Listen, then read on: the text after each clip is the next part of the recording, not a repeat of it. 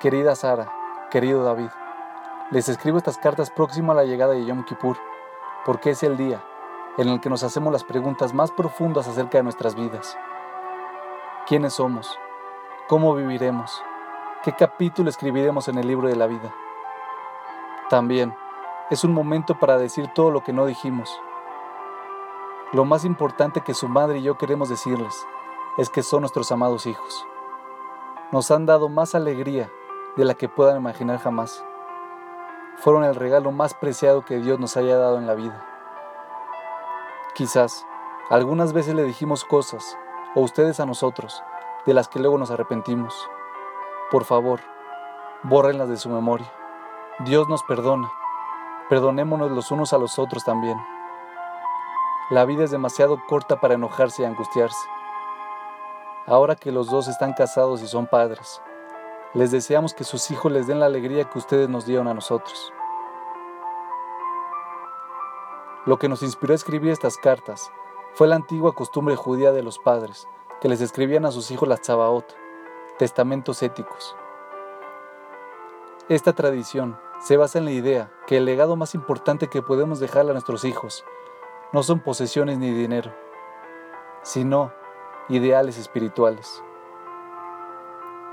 Yo verdaderamente creo en esto. Si les damos demasiado dinero o regalos materiales a nuestros hijos,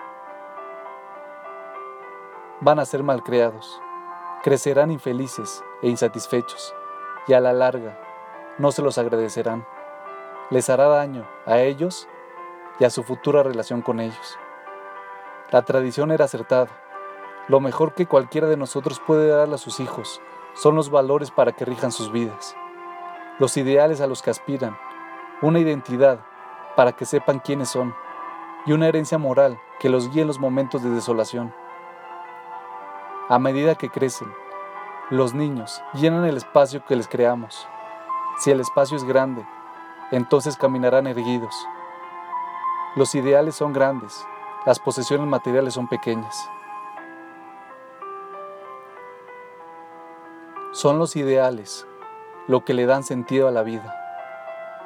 Las personas pueden envidiar a otras por lo que ganan o por lo que tienen, pero admiran a otros por lo que son y por los principios que siguen, y es mejor ser admirado que envidiado.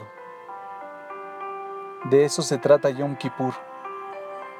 El judaísmo espera mucho de nosotros, es una religión exigente y llena de desafíos, pero esa es su grandeza. Si tuviera que definir qué es ser un judío, diría que es ser un embajador de Dios. Nunca nos pidieron que convirtamos al mundo, pero sí se espera que vivamos como ejemplo de justicia, compasión, bondad y tzedakah. Somos el pueblo del libro, los que colocamos el estudio y el aprendizaje en la cima de nuestros valores, para demostrar que la fe no es ni ignorante ni ciega se nos pidió que vivamos nuestra fe día tras día, acto tras acto. El judaísmo es una religión de altos ideales que se traducen en simples acciones diarias. Eso es lo que nosotros recibimos de nuestros padres, lo que hemos tratado de darles a ustedes y lo que esperamos que ustedes les den a sus hijos. No vestimentas costosas, o vacaciones, o el último modelo de celular esas son distracciones de la vida, no la vida misma. La vida está hecha de aquello por lo que vives.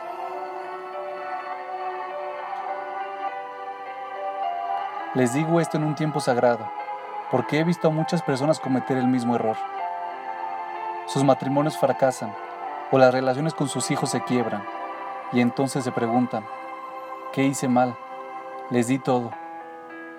Cierto pero falso. Les dieron todo, menos lo que importaba. Tiempo, atención, respeto y valores genuinos, éticamente exigentes y espiritualmente desafiantes.